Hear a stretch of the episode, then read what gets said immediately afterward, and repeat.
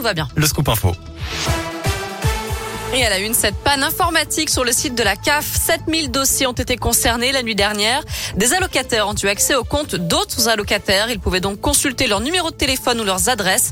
En cause, le fait que les CAF aient mis en place un nouveau service d'identification qui permet notamment de se connecter avec son numéro de sécurité sociale au lieu du traditionnel numéro d'allocataire. Rassurez-vous, tout est rentré dans l'ordre à présent. Les bébés dans le viseur du conseil scientifique. Les spécialistes craignent que l'épidémie de bronchiolite soit de grande ampleur cette année.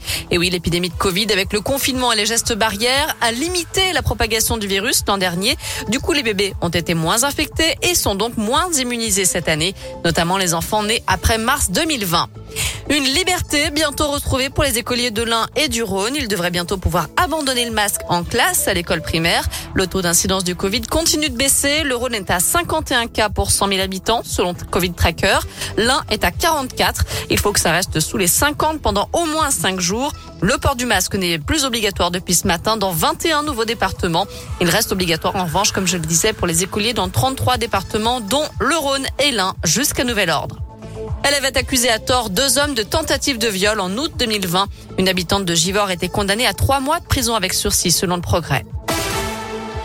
Dans le reste de l'actu, cet appel à la démission collective des évêques, six jours après les révélations du rapport Sauvé sur la pédocriminalité dans l'Église.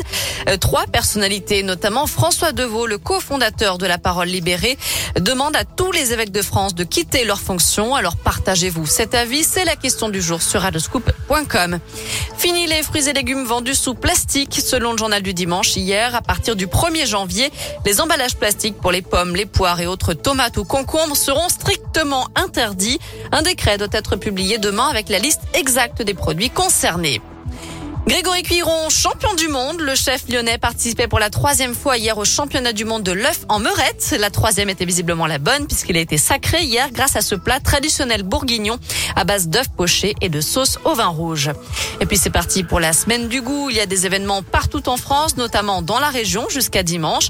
Des dégustations de produits frais et locaux dans des fermes ou en forêt, des paniers découverts, des ateliers sur les fruits de saison, des présentations des métiers de bouche. Tous les détails avec une carte interactive sur le goût un mot de sport pour terminer avec la victoire des Bleus hier soir. L'équipe de France de foot a remporté la Ligue des Nations à un an de la Coupe du Monde Qatar. Les hommes de Didier Deschamps ont battu l'Espagne 2 buts à 1 hier en finale à Turin.